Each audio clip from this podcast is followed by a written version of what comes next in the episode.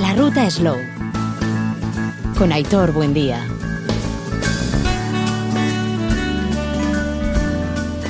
Caiso Arrachaldeón, arrancamos hoy nuestro programa de la ruta Slow hablando de la trufa, de ese mercatruf, ese mercado de la trufa que precisamente hoy se está desarrollando en Montaña Alavesa, en la zona de Campezo, una jornada que arrancaba a primera hora de la mañana y que nos permite conocer de primera mano esta Melanosporum tan apreciada y que como decimos en muy pequeños reductos la tenemos eh, aquí en Euskal Herria y en concreto en esta zona que estamos comentando. En un instante vamos a conocer detalles de, de todo ello y también nos iremos a conocer una lechuga como es la lechuga martino, una variedad autóctona de la zona de precisamente del mismo lugar, de Montaña la Besa, en Arlucea hasta allí se desplazaba hace unos días un equipo del Máster de Food Design del IED Kunstal Bilbao para desarrollar diferentes proyectos partiendo de esta variedad de, de lechuga. Hasta Arlucea nos acercábamos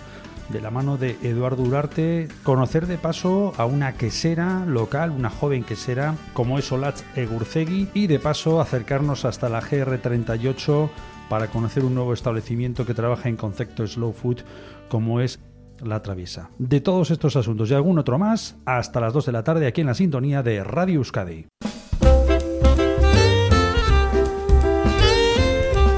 Antes de irnos a Campezo, vamos a recordar que esta semana asistíamos a una jornada sobre turismo, sobre inteligencia artificial, sumamente interesante. Era en el Palacio de Congresos Europa de Vitoria-Gasteiz y hasta allí nos acercábamos también para conocer la, la opinión de quienes serán futuras guías eh, turísticas, responsables de oficinas de turismo. Son estudiantes de El Orrieta Recamari, Centro de Formación Profesional de Bilbao, y de Egala Norte, adscrito a la Ambide en Vitoria-Gasteiz. Eh, hola, soy Iago Martínez y estoy estudiando agencias de viajes y gestión de eventos. Hola, soy Aitana Gómez y estoy estudiando guía, información y asistencia turística. Hola, soy Carlos Garrido y estudio guía e información turística. Hola, yo soy Amaya García y estoy estu estudiando guía y asistencia turística.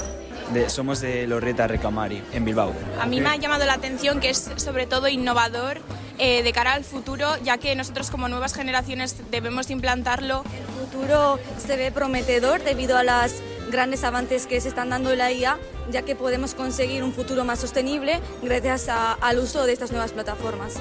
Por ejemplo, a mí me gustaría eh, algo relacionado con el turismo, por ejemplo, agencias de viaje, que es lo que estoy estudiando, o algo que se mueva por ese ámbito, así. Yo, por ejemplo, me querría enfocar en hostelería para trabajar en hoteles o como guía turística. Yes. Eh, a mí me gustaría ser traductor o interpretador simultáneo, lo que sea, ayudar en guías turísticas en eso y así. A mí también me gustaría ejercer como guía turística, sobre todo para hacer eh, crecer la, el conocimiento sobre el País Vasco y nuestras raíces. Yo creo que puede ser muy atractivo para turistas que vienen de fuera, ya que al final, eh, si muestras lo que hay realmente aquí, lo que ha dicho antes Amaya, las raíces de lo que es el destino que estás presentando, eh, puede atraer mucho porque siempre nos llama lo desconocido y queremos conocer más. Por tanto, si se muestra, puede ser algo que demande mucho. Creo que ahora mismo deberíamos centrarnos más en lo local, en los caseríos, ya que eh, creo que nos estamos perdiendo mucho en lo que hoy en día eh, los avances que ha habido, pero volver a nuestras raíces, nuestra cultura, eh, toda la comida de aquí y enseñarlo al mundo.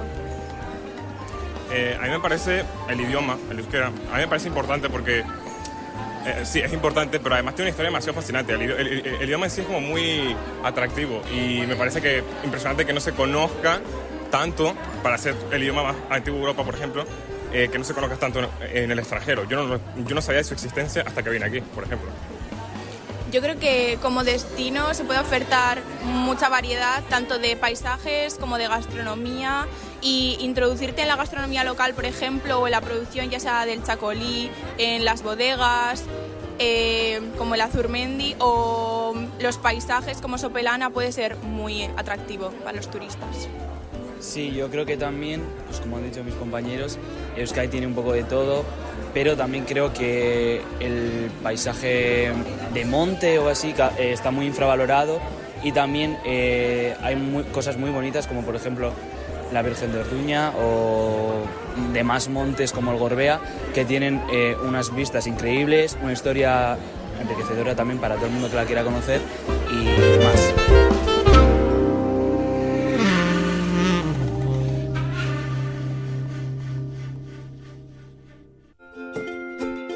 La salud entra por la boca, como lo hacemos con los productos ecológicos de Euskadi. Te lo contamos en la ruta Slow. Con el patrocinio de Ecolurra,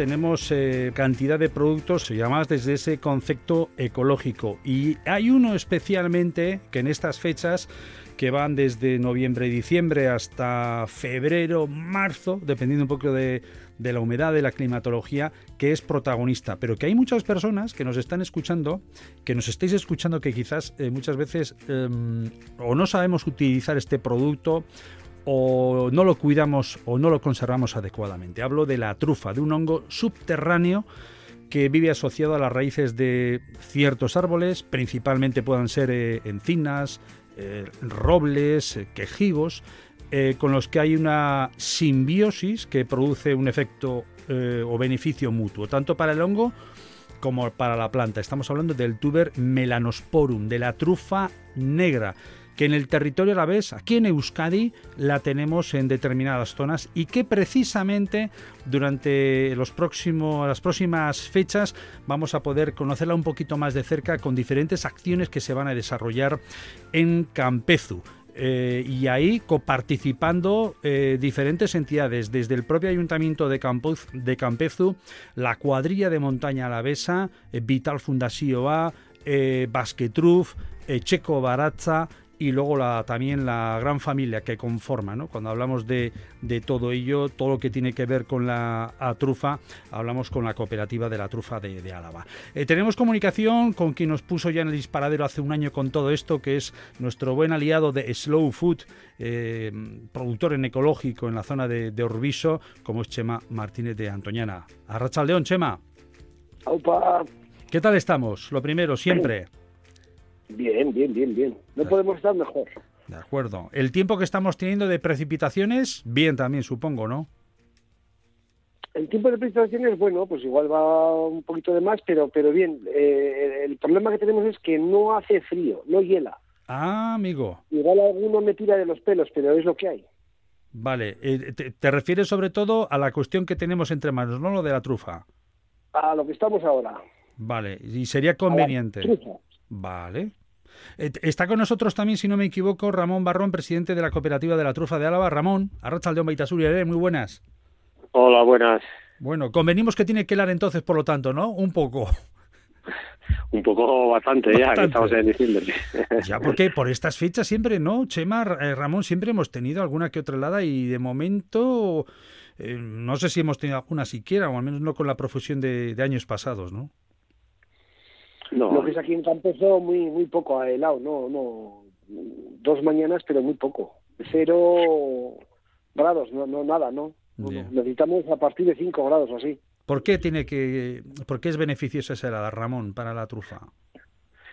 Porque propicia que madure más la trufa, la maduración adecuada. Entonces, hace falta que haga frío por las noches. Vale. Vale. Bueno, eh, hemos dicho anteriormente bien, estamos hablando de noviembre, diciembre, febrero, apurando mucho hasta marzo. Son las fechas en las que eh, podemos encontrar la trufa, Chema. Sí, hay, hay la cosa, sí. Esa fecha es la que la suya. Ramón, si tuviéramos que definir la trufa y la trufa de Álava en concreto, que muchas veces sé que, pensando ya en, nuestro público objetivo que es generalista, que no tiene por qué saber de lo que estamos hablando, ¿no? Que muchas veces, eh, pues bueno, eh, queremos enseñarle de alguna forma lo que significa el tema de los olores, la conservación. Eh, ¿Cómo la podríamos definir? ¿De, qué estamos hablando? Bueno, para que no la conoce es difícil porque es, sobre todo es aroma, entonces es un aroma un poco raro y la gente que no la conoce hasta que no la empieza a probar pues no la aprecia mucho, pero bueno, una vez que la prueba así eso te engancha. Y luego tiene la parte sobre todo, eh, sobre todo, vamos, en sí mismo, que es gastronómica, ¿no, Chema? Claro, hay los señores y señoras y señoras, por supuesto, por supuesto. Eh, vamos, eh, le sacan chustas que, que lo saben utilizar bien, pero no se nos ocurre que, que comemos aquí, digamos, la, la tropa, las probamos con, con huevos, eh, pero no, hay, hay más cosas. El otro día casualmente probé, por ejemplo, unas albóndigas con, con trufa, buah, buah, buah. Alucinantes, alucinantes. Nunca se me hubiera ocurrido. Y un arroz con leche trufado, bueno, bueno, bueno, bueno. Claro, es que hay, hay diferentes. Ramón, ibas a, ibas a subrayar, ¿no? Que muchas veces vamos a, piñón fijo y hay diferentes opciones, ¿no? Sí, bueno, y cada vez más, además, ¿eh? cada vez. No sé si es porque se conoce más la trufa, pero cada vez hacen más cosas. Antes postres y así eran como más raro, y ahora ya hay postres y así, cada vez como más cosas se están haciendo, sí. Este, esta semana tenido la oportunidad de descubrir un, nuevo establecimiento que lo conoce bien Chema, si no me equivoco, seguro que lo conoce porque probamos su trufa, que es eh, Carmine, al inicio de la calle Los Serrán, en la capital gastistarra, que nos, ha sorprendido maravillosamente. Está en el Guibartarra, por cierto, al frente de él, Javi, eh, junto con su hermana, y están eh, trabajando con productos de, de, Araba, del territorio alavés, y ahí está la trufa. Y le comentábamos a Javi un detalle importante que supongo Ramón y Chema convendréis, que esto me lo ha comentado más de una vez eh, Pepe Barrena, y es que cuando hablamos de, de, de, gustar platos donde está presente la trufa, es conveniente sacarlos, pensando en restaurantes, ¿de acuerdo? O en casa, es conveniente sacarlos tapados, cubiertos, porque el aroma desde la zona de cocina hasta el comedor ahí se va yendo, se va yendo, se va yendo. O sea, no es lo mismo la percepción que tenemos olfativa de una trufa cuando la estamos eh, eh, bien raspando o hacemos una lámina en el plato en ese momento a que pase un minuto, dos minutos, que obviamente se va, se va yendo, ¿no? Sí, claro, si lo llevas tapado, pues el aroma se concentra más y entonces cuando levantas la tapa, por así decir, pues te sorprende más, ¿sabes? Como más, más de golpe. Pues Chema, esa, esa es parte tuya también, porque tú, tú, tú trabajas con él, ¿no? Con Javi, del, Carmine.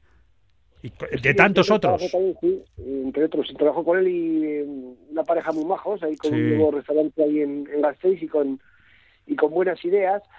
Eh, yo recuerdo una vez a lo que dices de, usar la trufa eh, en una casa que habían puesto, claro, el, pollo era casero también. Bueno, antes no teníamos otra cosa más que eso. Y, y, a última hora aquella mujer le echó, pero cuando le iba a emplatar ya, ¿eh? le echó eh, trufa y, eh, es escandaloso, vamos. Eh, taparla, pues sí, es lo que, lo que dice Ramón, pues que pues más se concentran los, los gases de, de la trufa. pensando en nuestros restauradores, en nuestras echecuandres, guisona que están en casa, en las sociedades gastronómicas, cocinillas, etc., ¿Cuáles serían eh, los principales puntos a tener en cuenta a la hora de trabajar la, la trufa? Eh, te pregunto, que, dame tú, por ejemplo, tres, tres o cuatro, Ramón. Hombre, sobre todo que esté. Lo más importante es que esté bien madura. Cuando la compra es que esté bien madura. ¿Cómo sé que, está, ¿Cómo sé que está madura? ¿Con el tacto? Eh, no, tiene que estar por el interior negro. Contra más negro esté, más oscuro esté, negro con las vetas blancas que se noten bien. Sobre todo ahora ya está madura, pero a principio de temporada ya sí sale mucha blanca que, es trufa, pero no huele. Entonces, si, si no está madura, no tiene aroma. Lo más importante es eso, sobre todo eso. Luego, sobre todo, pues que esté dura, que no esté blanda, que no esté pasada. Pero lo más importante es que esté bien madura, yo creo. Por tanto, Chema, quienes, quienes la, por ejemplo, recordamos que este domingo vamos a tener la oportunidad en Campezu de poder eh, proveernos y ver diferentes ejemplares de trufa. Eh, ahí la parte eh, honesta es la vuestra, ¿no? A la hora de, decirnos cómo, cómo está la trufa. No, ya, ya está bien. Ya por lo menos lo que es en mi campo está madura. Bueno, sí, es, eh, pero es muy importante lo que dice Ramón de que tiene que estar la trufa eh, madura. Eh, lo que no se puede es hace un mes y medio querer eh, hacer una ceremonia y que la trufa esté en buenas condiciones. Pues no. La trufa buena es ah, ahora, ya cuando se le pone por dentro, como dice negro, hay esas vetas como dicen los franceses, le marmolé. Cuando se pone con un mármol, pues entonces, y echa ese gas, ese, entonces que está la trufa perfecta. Y ahora yo por lo menos la tengo, la tengo muy bien. Perfecto. Eh, Ramón, por parte vuestra, como presidente de la cooperativa de la trufa de Álava, eh, vuestro objetivo imagino que es eh, promocionar, visibilizar y, hacer, bueno, sacar pecho ¿no? al respecto de la gran suerte que tenemos en Euskadi y de, esta zona en la, en la, que, la que se concentra. Sí, sí, bueno, el principal objetivo de la cooperativa es es promocionar la trufa e intentar que, que llegue al público en general y luego pues que haya más truficultores que se animen o más gente que se anime a, hacer plantaciones, a plantar y entrar en la cooperativa, por supuesto. Claro, no, no, no vale cualquier sitio, ¿no? No, tiene que ser tierras apropiadas y luego pues es un poco misterioso también el cultivo, es un poco aleatorio, o sea, por mucho que lo estudies te puede salir bien o mal. Pero bueno, hay que probarlo. Si no, si no pruebas, si no te arriesgas, no triunfas. Eh, ¿Cuántas personas estáis en la cooperativa? Eh, unos 40, me parece, aproximadamente. ¿Y lleváis ya tiempo? Sí, sí, sí, llevamos ya, me parece que la cooperativa tiene ya 14, 15 años funcionando. ¿Y por qué surgió? Pues una necesidad de unirnos los truficultores y para intentar comercializar todos juntos la trufa y llegar a unos precios lo más justos y adecuados posibles. Perfecto. Ahora que comentas el tema del precio, eh, procede preguntar ¿en, ¿en, qué momento estamos ahora mismo? O, dónde se determina el baremo del precio? ¿Quién, quién lo determina? Bueno, los precios, este es un cultivo que se maneja a nivel internacional y los precios diríamos que los marca Francia y así, y este año están muy altos. Vale. Porque en Teruel, que es el mayor productor de España, no ha habido cosecha. No ha habido cosecha, ¿eh? Tienen muy poquito. Con el cambio climático los ha afectado, no ha llovido este verano y entonces hay, o sea, hay una cosecha escasa y los precios están tirando para arriba. Vale. ¿Y aquí cómo estamos? Aquí ha habido bastante, o sea, está bastante bien la cosecha. De momento va saliendo bastante trufa, yo creo. No sé qué dirá Chema, pero nosotros estamos contentos. Es la relación que tenemos con la tierra, nuestra manera de alimentarnos. Es lo que somos. Sembrar, cuidar, recoger, elaborar, guardar la semilla. Somos gente ecológica, como los productos Ecolurra. Frutos naturales de un ciclo vital. Somos gente ecológica, naturalmente. Ecolurra. Consejo de Agricultura y Alimentación Ecológica de Euskadi. Gobierno Vasco. Euskadi. Bien común. Recordamos que este domingo tenemos en Campezu esta cita, ya estuvimos el año pasado por allí, eh, Chema Martínez de Antoñana, eh, Ramón Barrón, como decíamos, presidente de la cooperativa de la trufa de Álava, y en un instante también va a estar con nosotros Igor Zubizarreta de Basquetruf. El tema del precio, Chema, eh, yo recuerdo que el año pasado además tenía la opción, no sé si me la pasabas tú, de un enlace donde me lleve y donde se determinan exactamente los precios, ¿no? Que, por los que os tenéis que mover. Bueno, el, precio que eh, ha marcado eh, la trufa, como bien ha dicho Ramón, eh, es precio internacional. Lo marcan en, Francia Y, el hemisferio norte se rige por algunos mercados y, nosotros nos regimos por el mercado de, de Carpentage en, Francia y que es, los viernes a la mañana y hay varios en Francia, pero bueno, esa es una referencia que cogen varios trincheros, el de Carpentage. Eh, está Igor Zubizarreta de Basquetruf. Igor, a Chaldeón, Beita muy buenas. ¿Qué tal estamos, Igor? ¿Todo bien? ¿Todo en orden? bien, sí, sí, sí, muy bien. bueno, nos dicen, nos decía Chema, nos dice Chema y Ramón que está con nosotros también, que eso, nos falta que hiele un poquito, ¿no? Pues sí, eso es lo que lo que necesita la trufa. La trufa mm. necesita ahora, pues hombre, unas heladas fuertes, pues para que vaya cogiendo madurez, para que también, bueno, eh, el, hielo frena un poquito a, las plagas y bueno, eso es lo que hace falta. Oye, de la nieve también. La nieve, jo, la nieve, fíjate. La nieve, sí, eso, eso blanco que caía antes que... Sí, era blanco, efectivamente. lo cubría todo, sí. vamos a hablar de estaciones de, esquí en, en, Iparralde y está la cosa bastante delicada. Eh, pues el tema del precio, eh, ¿en cómo está ahora mismo? ¿En qué precio está, Ramón Chema? Pues mira, eh, como te ha dicho Ramón, el precio lo marcan, lo están marcando otros mercados. Entonces, eh, está, hay una escasez de trufa muy grande, pues debido a la sequía, debido a que, bueno, eh, muchas plantaciones son de secano y, y las que tienen riego eh, no, no cubren las necesidades de estos, estos veranos tan rigurosos.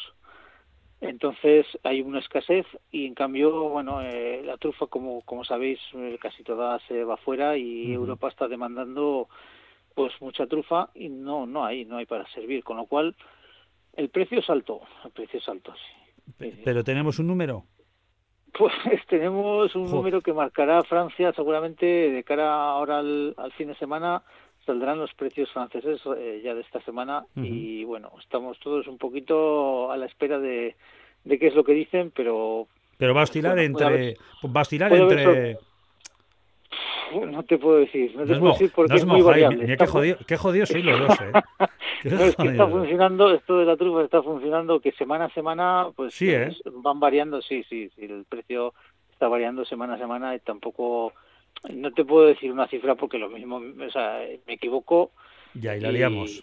Y luego se agarran a que dijiste eso y, eso. Claro, no, no te puedo.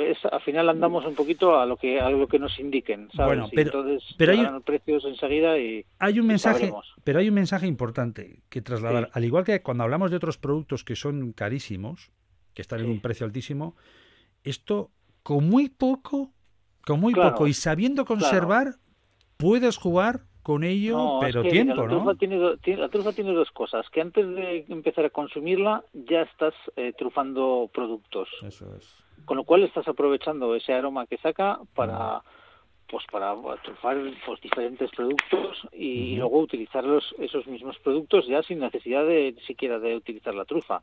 Y luego ya todavía seguimos teniendo la trufa que lo podemos utilizar pues, y hombre eh, lo suyo es yo siempre digo que la trufa es para compartir. Muy bien. La trufa, lo ideal es que cuando tú compras una trufa, al final estás comprando un producto, bueno, que sí que, vale, es caro, vale, joder, pero pero realmente los, lo aprovechas mogollón, o sea, es un, es un producto que cunde mogollón, es, es, cunde mucho, porque con muy poquito ya te está dando aroma, te está dando sabor, y entonces lo que se trata es de que cuando compres algo que es excepcional, eh, lo compartas con, con, la gente, con los amigos, con lo que con quien quieras, con, con la gente cercana. Pero bueno, pues eso, para compartir es la excusa perfecta, oye, para llamar a los amigos, eh, para hacer una cena con la novia, con la mujer, con, con quien quieras y disfrutarlo. Que para eso es. Bueno, y, se hace escote. Joder, pues que me puedo comprar una, un bolón, una, un par de bolitas. hacemos escote, oye, tú pones el vino tal, no sé qué, pim pam pum, y bueno, oye, así. También, ¿no? También, Claro, claro. Hombre, si de encima eres un poco cocinillas, pues ya le sacas un partido que, vamos. Estamos a lo que estáis hablando antes de, los precios, parece que no queremos decir el precio. Hombre, más claro agua. Estáis echando una partida de mus, pero literal, ¿eh? A. Venga. Eh, eh, Paso a pequeña, sigue. Estoy de mal y tengo 31, como decía. Claro, nos ha jodido. Eh, entonces, es que cambia mucho por las santas fechas en las que estamos, Aitor. Ah, amigo, vale. Se pone el mercado loco en Navidades y, y, y, de manera, pues, pues, pues esta semana se puede subir 300 o 400 euros porque el día 24-25 hay que celebrarnos el qué. Pues, pues, pues, por eso digo que, que esto no es eh, futuro, esto es el mercado diario y, un poco lo que decía Ramón, que al no haber entero pues la, poca trufa que, que, hay la están demandando a unos precios locos. Y como es el mercado internacional, que no es nada, nada local, es lo que hay. Vale, vale, vale. Bueno, se, entiende. se entiende. Eh, claro, es que la gente se puede haber quedado con, con esa, pues estos tíos que andan, no, no. Que andan esto. No, está claro. Hasta mañana a las once y media, a las doce, no sabemos qué va a marcar el mercado de carpentiers. Que sí, que sí, o como si hablas con un pescatero y le preguntas a cuánto va a estar la, merluza o yo qué sé, o el centollo dentro de una semana, pues vete a saber, ¿no? Cómo, cómo pueda estar. Hombre, sí, sí, Que, eh, sí que es cierto que hay una opción más, más barata para la gente, bueno, oye, se pueden acercar, comprar trufa o no, eso ya creo que depende de cada bolsillo, ¿no? Pero también va a haber pinchos y hay almuerzos trufados, con lo cual... Eh, si quieres probar la trufa y oye, saber si realmente te gusta o no, tiene, es una opción muy buena acercarte a, a Campezo, ir a los establecimientos y, probar un, pinchito trufado. Oye, y luego decides tú, esto me gusta, no me gusta, o, ¿sabes? Sí, sí, sí, Es una opción.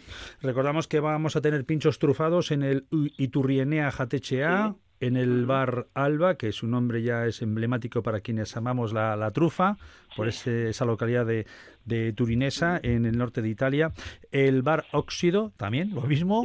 el restaurante Izki y el hotel restaurante Los Roturos, ¿no? Los Roturos, sí, eso es. Y el restaurante Arrea, que hará un, almuerzo. A las 12 del mediodía, plazas limitadas, que me imagino que también esto estará ya top. Pues sí, estuve hablando con Edorta, pues creo que fue ayer, no sé, porque como he tenido una semana muy ajetreada, no sé si fue ayer o antes de ayer, pero pero sí, sí, que, que quiera que, que llamen ya porque debía estar la cosa bastante movida. Perfecto.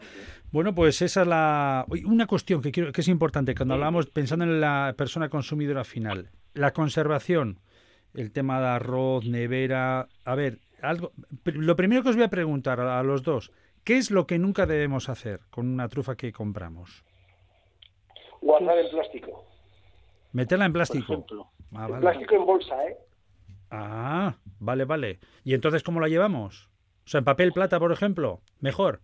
Hasta casa me refiero, ¿eh? O, no, una bolsita en un... bolsitas de, plástico. de papel, que... No, de papel, que Vale, el tema del plástico, el tema del plástico es por el tema de la humedad que se, que se genera ahí mismo y que la, claro, la, condensación. Ah. Claro. Vale, y luego para... La necesita respirar, necesita respirar, como quien dice. Pues ya, veo a uno que se va hasta su casa con ellas en la mano, que no sería el primero. Eh, ¿Y qué te iba a decir? Y luego ya en casa, ¿qué recomendación nos dais? A ver, eh, Igor. Bueno, pues, eh, yo te comento lo que yo suelo hacer, así que luego es cierto que pues eh, puedes utilizar un... A ver, yo normalmente llego a casa con las trufas, eh, las limpio bien, las seco bien con un papelito. ¿Las limpias bien? En, eh, ¿Las limpias bien dónde? Bajo el agua, con un ah. copillito y luego las seco bien. Eh, las pongo, pongo en un tupper. Bien puedes poner un papel absorbente o bien puedes poner una cama de arroz, en un, porque el arroz absorbe la humedad y lo que suelo hacer empezar ya es empezar a trufar huevos. Pongo la trufa en un tupper con unos huevos en ese mismo tupper pues coloco unos huevos con las trufas y lo cierro y lo meto en la nevera. Siempre importante cerrar porque si no te va a trufar toda la nevera. Vale vale vale vale. Y en la nevera y, en la nevera Chema cuánto tiempo pueden estar pues unos huevos dos días, por ejemplo. Igual es hasta mucho. Sí, sí, pero bueno, ¿y la trufa? Una, trufa, si tú le echas eh, lo que ha dicho Igor, eh, arroz, que el arroz se controla con el, sílice, la, humedad y así, una trufa de este tiempo, como decía Ramón, que ya están maduras, pues te puedes pegar 20 eh, días con esa trufa. Vale, vale. Y eso es que le, le puedes sacar mucho partido a, esa trufa, lo que está diciendo también eh, Igor, que, que, no dices, bueno, joder, me ha costado esta bola, me ha costado 30 euros o, 40 euros, ¿no? Una, bola ya un poco maja. Pero a eso le sacas chustas y, y, luego a un plato liso, ¿qué le vas a echar? Pues pues 5, 8, 10 gramos como mucho le vas a echar, no, no le vas a echar más. Eh, es cara en precio, pero luego cunde mucho el kilo. Bueno, pues es la cita que tenemos este domingo en Campezu, en Santa Cruz de Campezo, en Araba, nuestra cuna de la trufa. Mensaje que lanzamos a toda Euskadi, a toda Euskaldería, para que sepan que aquí mismo tenemos esta oportunidad, que, que aprovechen la ocasión para poder conocerla, para poder degustarla en los establecimientos que hemos comentado. Y ojo, porque en el mes de febrero y posiblemente marzo eh, vamos a tener más iniciativas. Vamos a ver si también desde las rutas lo podemos a, eh, animar en el sentido de organizar algún encuentro con su caldaris y ciudadanía en general para conocer cómo cocinarla, cómo trabajarla, conocerla primera mano y subrayar, por cierto, la labor de un animal que, forma parte del ser humano de tiempos eh, pretéritos como es el, perro, esa labor que hace eh, bueno, que no, que no hay palabras, una más, ¿no? De, de, su trabajo, del trabajo que hacéis con, con ellos y que precisamente este domingo se va a poder ver de primera mano, ¿no? Sí, bueno, los, los perros son nuestros compañeros, vamos, imprescindibles, inseparables, eh, vamos, todos los adjetivos que puedas, porque al final eh, ellos son quienes quienes sacan la trufa que está madura y es la que estamos buscando nosotros. No, no van a, si tienen trufa madura, no van a ir a sacarte las trufas verdes. Ellos, al final ellos son los que seleccionan la calidad de la trufa que tiene que salir. Entonces, eh, ellos son los jefes. Así de claro. Chema, Igor, que vaya todo de maravilla. Gracias por la labor que estáis haciendo desde Basquetruf, eh, desde la parte de Checo Baratza, desde el Ayuntamiento, la cuadrilla, DIPU, Vital Fundación y la cooperativa de la trufa de Álava hablando con Ramón Barrón, porque entre todos y todos estáis eh, posicionando esta trufa que, que, por cierto, se os va de las manos porque prácticamente ya casi, casi todo lo que vais sacando lo vais teniendo vendido, lo estáis vendiendo pero lo que queremos es, de alguna manera, que en el resto de Rialdes, en la propia Araba, conozcan que en esa pequeña localidad, en ese territorio en el que nos encontramos, eh, en, en aldea como es eh, la zona de Campezu y alrededores, tenemos este producto gastronómicamente espectacular y que, además el, entorno es precioso y, que, por ejemplo, este domingo lo vamos a poder conocer una vez más de, de cerca. Y eso, con eso hacemos también territorio y cuidamos nuestros pueblos, que no solamente vivimos de las capitales. ¿Vale? Muy bien. Chema, Igor, un abrazo a los dos, Bicote. Saindo. Venga. Venga pues, agur. Agur. agur. agur. Es la relación que tenemos con la tierra, nuestra manera de alimentarnos, es lo que somos. Sembrar, cuidar, recoger, elaborar, guardar la semilla. Somos gente ecológica, como los productos Ecolurra, frutos naturales de un ciclo vital. Somos gente ecológica, naturalmente. Ecolurra, Consejo de Agricultura y Alimentación Ecológica de Euskadi. Gobierno Vasco, Euskadi, bien común.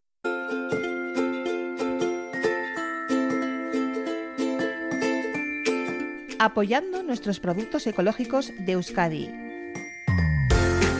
Con el patrocinio de Ecolurra.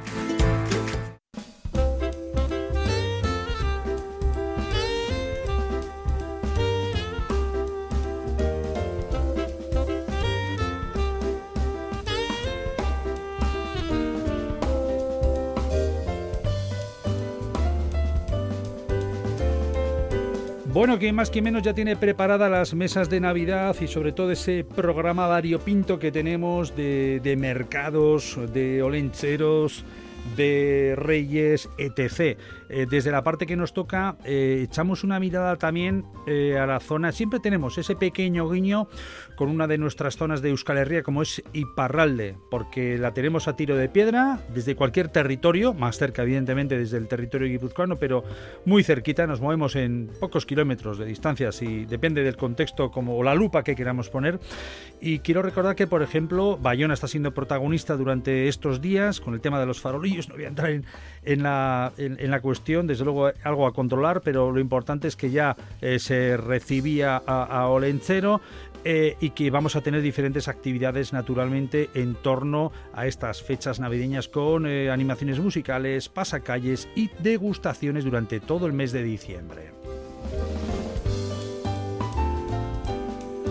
Nos vamos a Biarritz, también que se transforma durante estas fechas, una excusa para caminarla, redescubrirla, la historia más dorada de esta ciudad a través de todos los testigos que han quedado de diferentes épocas. El protagonismo lo tiene aquí Santa Claus, será hasta el 24 de diciembre junto a un gran trineo iluminado todos los días a partir de las 6 de la tarde. Y si nos vamos hasta la zona de Vidar y Anglet, eh, una nueva generación de diseñadores vascos eh, tomaba recientemente la plaza de Vidar eh, para presentar nuevas creaciones. Eso era hasta el pasado 10 de, diciembre. Pero destacar que el jueves 21 va a ser Olenchero el gran protagonista con un recibimiento de 10 a 12 del mediodía y que como cada año habrá un recorrido escenográfico por todo el pueblo eh, donde se podrá redescubrir, como decimos, toda esta preciosa zona de Iparralde.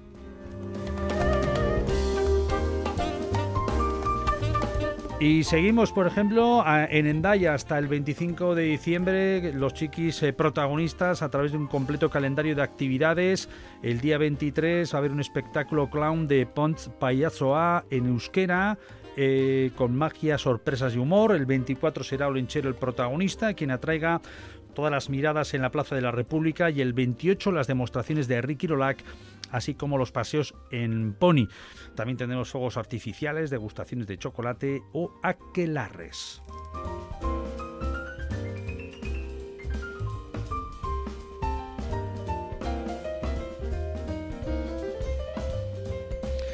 Y para concluir nos vamos a ir hasta San Juan de Luz, por donde también tenemos un espectáculo de pirotecnia, desfiles y aquelarre. Estamos hablando de diferentes actividades que las queremos comentar, por cierto. Eh, tenemos comunicación con la propia oficina de turismo de San Juan de Luz. Maguiló Parent, eh, muy buenas, Arracha León. Buenas. Bueno, ya tenemos a la vuelta de la esquina, ya estamos inmersos en fechas navideñas.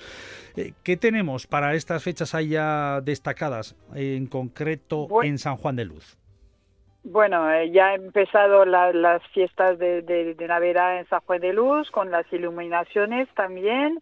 En la Plaza Luis XIV tenemos un abeto gigante con luces y sonidos.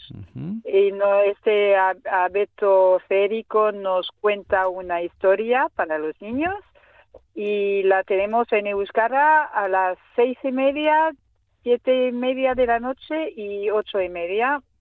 Y la tenemos en francés a los otros horarios, ¿eh? Perfecto. Y eh, e, eso cada día de y eh, cada día de durante las vacaciones de, Navidad y si no ahora mismo los miércoles, viernes, sábados y domingos. Después tenemos un mercado de creadores alrededor sobre el tema de Navidad alrededor del mercado. Eh, este fin de semana, el 20 y 21, el 23, 24 y 27, 28. Pero lo más, lo más importante para nosotros va a ser el 23 de, diciembre, un espectáculo de fuegos artificiales y pirotecnia con música a las 7 en la Plaza Luis XIV. Y después, más tarde, el 28, ¿Vamos más tarde o nos quedamos hasta No, no, ah, seguimos, aprovechamos.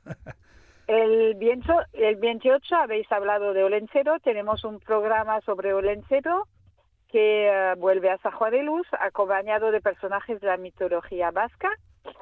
Y es un gran desfile con pasacalles, con bailarines gigantes y música, todo para animarse.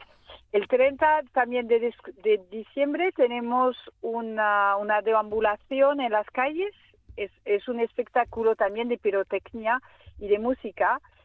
Y empieza a las 6 de la tarde en la calle Luca y después baja hasta la Plaza La 14. El, y para acabar este, estas fiestas de Navidad tenemos el 6 de enero un espectáculo de fuego aquelare, el fuego de las brujas. Ajá y bailes y canto todo, todo, toda la tarde en la Plaza Luis XIV. Perfecto. Pero para los pequeños hay el Papá Noel y hay espectáculos de payaso también. Y para venir, pues los parking están gratuitos los sábados tardes y los domingos eso es interesante para, para poder venir los fines de semana. Muy interesante. O sea, los fines de semana los parques están en San Juan de Luz gratuitos. Los sábados tardes y los domingos. Ah, los parking exteriores, los que están debajo de la tierra, esos tienes un, media hora gratuita. Vale, perfecto. En cualquier caso... eso, es interesante ¿eh? para hacer las compras y todo eso. Dudar y cabe, sin duda, para tener muy en cuenta y poder aprovechar eh, esa oportunidad. Eh, recordamos... Todo lo tenemos para divertirse, todo para divertirse. Perfecto. Y además experiencias, como decimos también, desde la parte nuestra de la ruta Slow, en ese concepto Slow, ¿no? desde la parte también gastronómica, porque me imagino que los establecimientos, eh, restaurantes, zonas de degustación, maravilloso, ¿no? Porque todo, todo, abierto y los el mercado lo podéis ahí todo probar. En el mercado abierto los todos los días de mañana y los martes y viernes alrededor también. ¿En qué zona está el mercado? En la zona de Leal, Leal es eh, en la calle Victor Hugo, es cerca de la estación de bus y de, todo. Cerca de la estación de, bus, en San Juan de, de Sí, sí, en el centro. En el centro, en el cogollito. En la oficina de turismo, eso, eso. Perfecto. Y ahí podéis eh, probar todo. En cualquier caso, eh, Magui, eh, toda la información la tenemos en alguna plataforma web, de, podemos verlo en... Tienes para San Juan de Luz en la web que se llama saint no sé ah. cómo se dice en español, no me acuerdo, uh Perfecto. Pero con los tiré. Vale, en cualquier caso, nosotros vamos a ubicar eh, la página de Iparralde, eh, donde nos lleva desde biarritz-país-basque.com Eso, en, paisvasco.com ya lo tenéis todo para cada ayuda. Eso es, paisvasco.com, país con Y, importante. En, en, en, Ajá. Eso es. Perfecto. Magui, fenomenal, Magui. Pues muchísimas gracias. Que, vaya todo de maravilla y a disfrutar de la gastronomía y de, vuestra maravilla de tierra, de Iparralde que tenemos y de San Juan de Luz. A ¿eh? todos, a todos. Que paséis buenas fiestas. Adiós. Agur.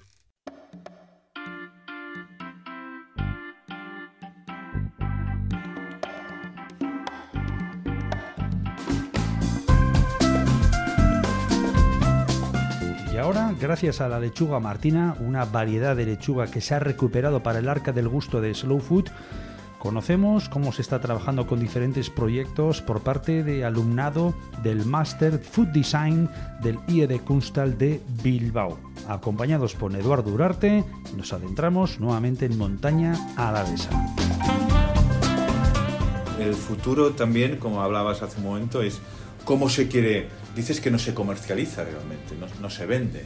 O sea, es un producto que, que, se cultiva, parece más bien como de momento una cosa como muy autónoma de, autosuficiencia de quien lo cultiva y se lo come y punto, pero no se comercializa. ¿Hay la intención de que se comercialice en un futuro? Eh, Soy Sergi Freixes, el program líder del máster de Food Design de IET Kunstal Bilbao. Yo el único que conozco es uno de, de un vivero, un vivero que ahora ya te lo hace en tacos. O sea, te saca la lechuga martina y te la vende específicamente que es lechuga martina en esos tacos. ¿Cómo en tacos? Cuando dices sí. En, eh, la plántula. O sea, tú echas la semilla. Sí. Sí, el semillero así. ah, vale. La vale. plántula. La Vale. Ya lo veremos.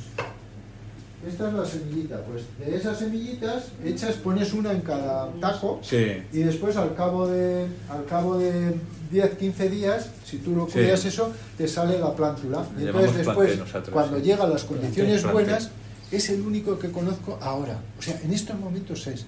Todo lo demás es que lo vamos diciendo, lo vamos propagando. El boca a boca. El boca a boca. doméstico. Y el que más tiene y el donde más lechuga martina podríamos ver ahora sería en Basaldea, donde está Javi Chávez, que es otro elemento de estos motores de estos temas, y él, con el tema del huerto, de la horticultura biointensiva, está propiciando para que haya más.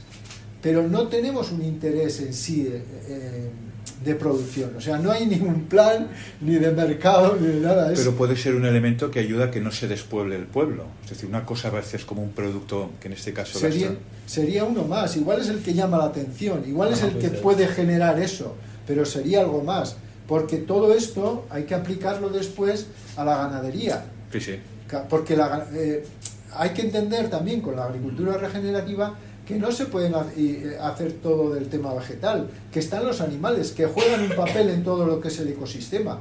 Y entonces eh, ahí se encuentra con un problema muy típico que también os habrá salido a vosotros que sois más jóvenes, que es el tema del veganismo. Mm. Entonces cuando tú te planteas ya que solamente va a ser vegetal, pues bueno, es tu, es tu opinión, es tu... Pero, pero en, un planteamiento de lo que vemos ahora de la agricultura regenerativa, no. Eh, tiene que estar relacionada la tierra con, con, los animales. Tiene que haber alguien que de alguna manera se coma esas hierbas. O sea, todo ese proceso es el que hace que se generen estos conflictos de, que, que se están dando. Lo que queremos es ser o sea, va a haber pocos agricultores. De hecho, es un problema. O sea, todos estos planteamientos están hechos desde Slow Food, están hechos para hacer que más gente entre a, ser agricultor. No lo hay. Pero el concepto de coproducir es que tú tienes que preocuparte que están ahí haciendo esa producción. Te tienes que preocupar por, por, digamos, por sus características, tienes que intentarle preguntar cosas, tienes que comprarle cosas, tienes que ayudarle en todo lo que puedas para que desarrolle en este caso los productos. Yo digo que la economía que nos permitió estudiar a nosotros era la economía de los cerdos. Sí, la porcina, sí. Porque eh, sacaban lechones y con ese dinero era un poco como el capital circulante de la familia. O sea, los lechones se iban dando durante todo el año y era un ingreso que entraba y sin embargo con la leche, con las vacas y todo esto eran ingresos mucho más fuertes o con las patatas. y lo otro mantenía el, circulante de la casa. Sí, sí, sí, ¿Dónde nos llevas ahora, Edu? Ahora vamos a ver la, la quesería y la casa de, ¿no? es una prima, Olat, eh, Olat Segurcegui, ah. que, que, es una joven pastora que bueno, pues tiene mucha afición y hace un queso relativamente bueno. También prepara cremas y, y vamos, le, le, gusta, le apasiona el, este mundo de la oveja y, de, y del queso. La oveja lacha que todavía mantiene el rebaño original es una casa que ha mantenido, es la casa de mi madre esta, aquí salió mi madre y, lleva muchos años, yo creo que ya, ya es la cuarta generación que está con el tema de la oveja, las vacas. Soy Eduardo Urarte, soy un socio comprometido con Slow Food Araba, que de, de Arlucea.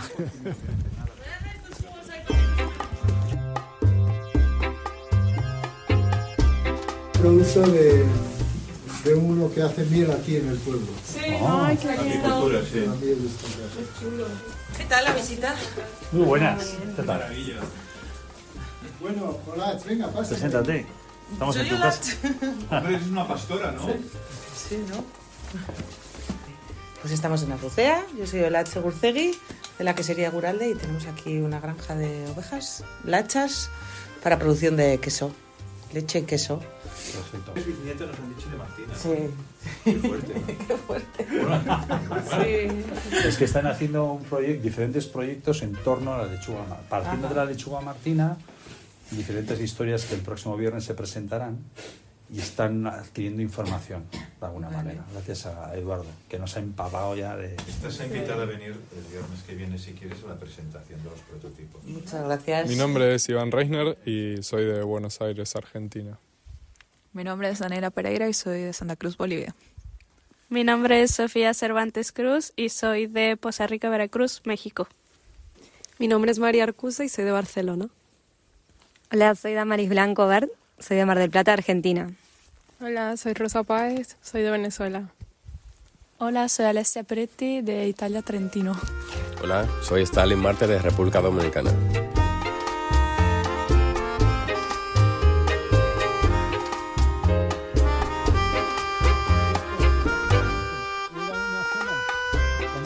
los Pirineos se juntaron dos placas. La placa que venía, digamos, de Iberia con la otra. Y ahí, en esa, en esa conjunción, se formaron los Pirineos. Bueno, pues esto era un mar antes de, antes de formarse esto. Entonces, esa zona de mar está ahí escondida. Es una zona muy arenosa y es una zona que después, geológicamente y desde un punto de vista biológico se ha transformado en un, en un robledal. Tenemos un robledal aproximadamente de 3.000 o 4.000 hectáreas de, de, roble amets, es un roble muy específico y es eh, una zona muy pantanosa, tiene muchas aguas y es muy arenosa. Montón de mosquitos, es, un, es un, también un, el parque de Izqui, es el monte de Izqui que también se le da mucha importancia al y luego está estos miradores, en este caso el, de la iglesia, que esto ha sido fortaleza, porque en la época en que se hicieron eh, estas eh, em, iglesias, pues estamos hablando de 1100, 1200, en esa época pues había unos señores y había mucha confrontación entre los mozárabes, que son los, los árabes que estaban y que subían por aquí, y eh, la gente de aquí de Navarra.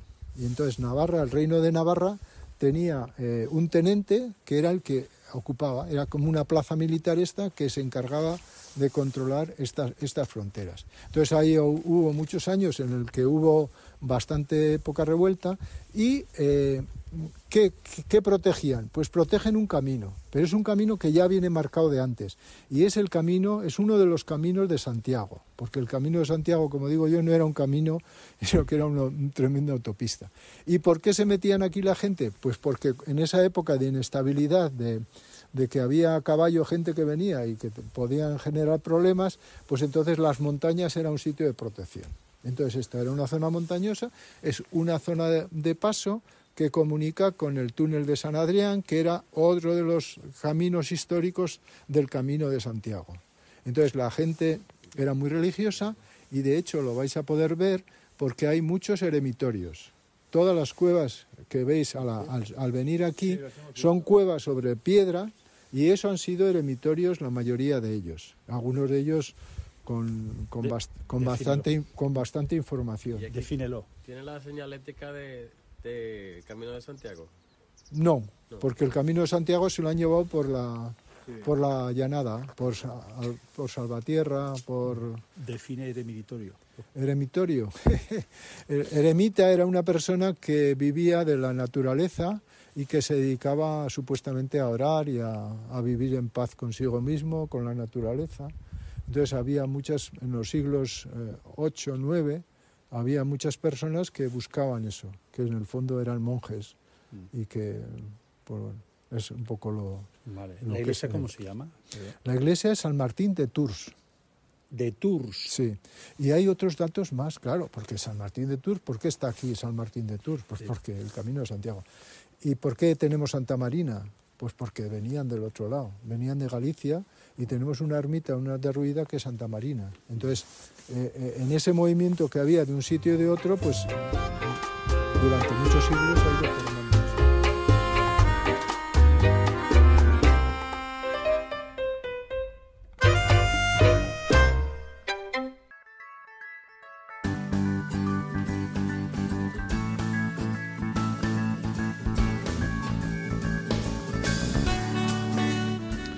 Hasta aquí nuestro programa de la ruta Slow. Recuerden que regresaremos en próximos programas aquí en Radio Euskadi Radio Vitoria con nuestros espacios y también, eh, lo comentábamos al inicio del programa, estaríamos, estaremos los días de Navidad, el día 25 de diciembre y también el día de Año Nuevo, amén de los sábados y domingos que estaremos en nuestras sintonías de Radio Vitoria Radio Euskadi.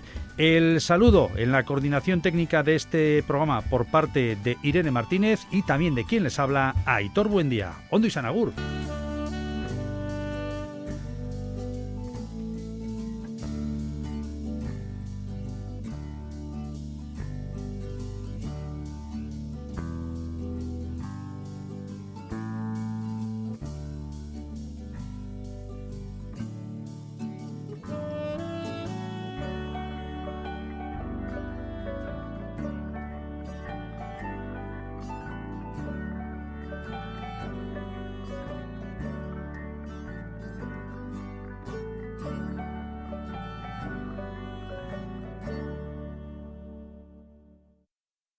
Camarero,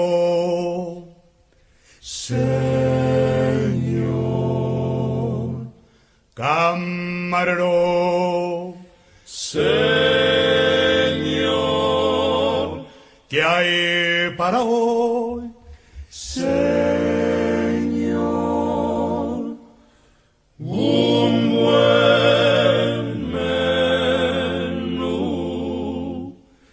Solo mi asado con patatas fritas, sesos huecos, hígado, liebre chateaubriand. Solomillo asado con patatas fritas, sesos huecos, hígado, liebre chateaubriand. Sopa de albondiguillas, caldo de tortuga, sopa húngara, consome de almejas, gran cocido parisien, huevos al gratén. Sopa de albondiguillas, caldo de tortuga, sopa húngara, consome de almejas, gran cocido parisien, huevos al gratén. Tenemos pollo asau, asau, asau, asau, con ensalada, buen menú, buen menú, señor. Tenemos pollo asau, asau, asau, asau, con ensalada, buen menú, buen menú, buen menú, señor. Frescos calamares, gallo, pescadilla, pescadillas, salmonetes, salmonetes, bacalbos, gualabica y atún, besugo, almejas, duchas, sábalo, langos, américa, y faisán relleno, pavo, asau, asau, asau, asau, asau, asau, asau, asau. Asau, asau, asau, asau, con ensalada, buen menú, buen menú, señor, tenemos papa, asau, asau, asau, con ensalada, menú, buen menú, buen menú, señor. Frito de espinacas, berenjenas fritas, habichuelas, frijoles y tortilla al ron.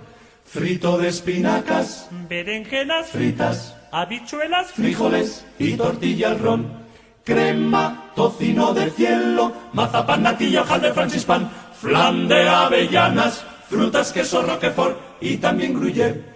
Crema, tocino de cielo, mazapán, natilla, de francispan, flan de avellanas, frutas, queso, roquefort y también gruyère. Y después, y después, buen helado, buen helado y café, y café, buen provecho le haga usted. Buen provecho.